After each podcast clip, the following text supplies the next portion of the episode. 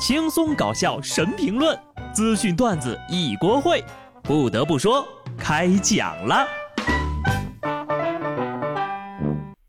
Hello，听众朋友们，大家好，这里是有趣的。不得不说，我是机智的小布。如果有时光机器呀，我希望能够永远停留在九月三十号，因为这样呢，会带着对放假的期待，一直的开心下去。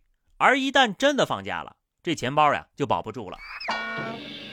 不得不说，这两天结婚的人是真多呀！相信很多人跟我一样，收到了不少的大饭票。既熟之则持之。友情提示：多吃菜，少喝酒，酒喝多了没朋友。江苏朱某和刘某呢是在婚宴上相识的，把酒言欢，相谈甚好，便分别驾车去吃夜宵。然而，两个人聊着聊着，一言不合发生了争执，不欢而散。次日凌晨，刘某开车来到朱某家，争吵发泄后离开。朱某不甘心呢，又开着车来到刘某家，继续争吵。刘某看到朱某的车后呢，就举报朱某的酒驾。不料朱某呢，当场把刘某也举报给了交警。经检测，两人均为酒驾。好家伙，吵架觉得自己没有发挥好，还能开着车。去对方家里来第二轮，这要是搁我呀，鼓起勇气吵第二轮是不太可能的，因为我怕第二轮也发挥不好。一般呢，我都是晚上睡觉的时候想好措辞，然后脑补自己吵赢对方的场景。哎呀，舒坦了！是兄弟就要一起醉驾，要被罚呢也要一起被罚。今天谁都别想跑。不过呢，吵成这样也都没动手，而是互相举报，给对方留下案底。也算是兄弟之间彼此最后的温柔了呀。等俩人回去之后呀，顺便做个亲子鉴定吧，说不定呢是失散多年的亲兄弟的。不能喝的人就少喝点，喝多了人呢就老实点。十九号凌晨，杭州拱墅区一家民宿，一名喝过酒的男子和前台发生了冲突，男子直接把人怼在了墙上，大声质问开不开房间，并打了人家一顿。后拉扯中呢，掉进了河里，被民警捞回，带回了派出所。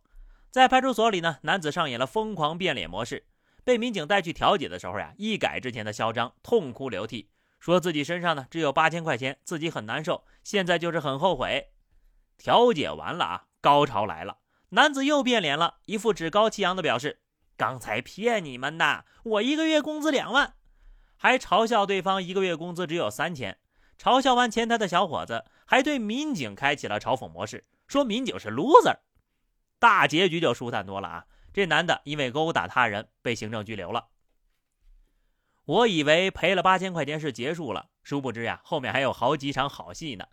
表演专业的同学呢，好好学学，好好看看，这可是教材呀！你在老师那儿根本就学不到的。尤其是后面有一个下跪的细节，一定要注意。这个呀，可是加分项。据参与从河里将男子捞起的杭州大关消防队方面反馈呢，男子是和民宿的工作人员拉扯后逃走，从民宿边上的栏杆翻出去，掉进河里的。后来被打的那位工作人员呢，查监控发现这男的掉河里了，打幺幺零和幺幺九救了他一命。你说说，救了他一命还这么嚣张，人这工作人员和民警真是好脾气呀！要是看视频代入一下自己。我都已经上去呼他几个大耳刮子了，我非常确定啊，今年年度沙雕新闻评选这条绝对能入围。冲动是魔鬼，上了新闻呢就没法回头了。杭州萧山的赵女士报警，因为一点家庭琐事她跟丈夫发生了争吵，没想到呀，丈夫一气之下把一万六千多块的现金从二十楼撒了下去，而这些钱呢，是赵女士悄悄攒下来想给丈夫买礼物的钱。听说过撒币的，见过撒币的，但是撒币撒这么多的还是头一回见哈！一撒就是一万六啊！大家都是成年人了，能不能稍微为自己的冲动负点责？高空抛物还让民警摸黑帮你捡钱？哎，不是，你自己撒的钱，干嘛让人警察叔叔帮你捡呢？还发动居民一起帮忙捡，我不能理解。建议出个规定啊，以后是故意撒币的行为视为不要，我看看还有没有人撒了。两个人过日子呢，最重要的是理解和包容。就算分开了，也要有一颗平常心。深圳阿伟分手的第四百一十八天，去年七月份呢，相爱多年的女友提出了分手，阿伟冷静地接受了这个结果。然而，失恋后的颓废期，他每天抽烟，失眠到凌晨。九月八号凌晨两点半，阿伟突然感觉到胸前的剧烈疼痛啊，浑身直冒冷汗，四肢无力，有一种快要不行的感觉了。救护车到达现场，医生诊断为急性心梗。失恋四百一十八天了，还难过的，这莫非就是传说中的真爱了？哎呀，自古多情空余恨，多情总被无情误。小伙子呀，看开一点儿，分都分了，人要向前看的。不过呢，也有人觉得啊，这种行为是碰瓷儿前女友，导致心梗的主要原因呢是作息不规律。我觉得啊，情绪也还是有一定影响的。不信大家翻翻前面，听听那些辅导作业的家长是怎么说的。湖南长沙一男子因为孩子的教育问题，连续几天情绪起伏，之后发现胸痛难忍，前往医院检查。医生表示啊，当人处于剧烈的情绪起伏时，心脏的血管会发生快速的收缩。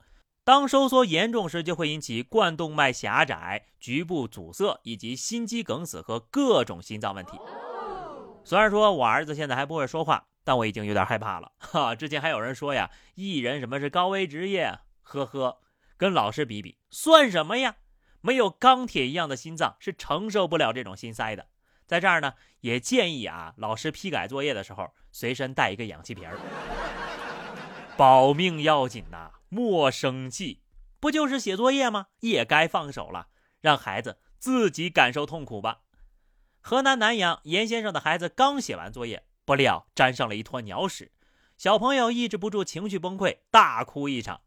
当时呢是孩子的妈妈陪着在院子里写作业，好巧不巧，检查作业的时候一坨鸟屎掉了下来，孩子很伤心呐，一直哭。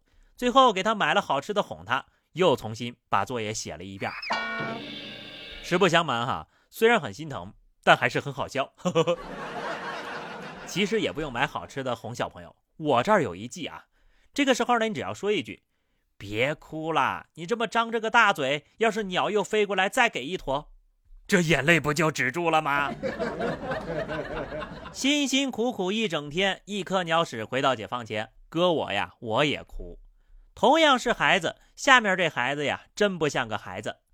浙江台州一个十五岁的男孩开着保时捷上高速被交警拦停了，车里五人均未成年，车辆呢并不是男孩所有。这男孩说呀，之前开玛莎拉蒂也被交警查过。好家伙，一个敢开，四个敢坐。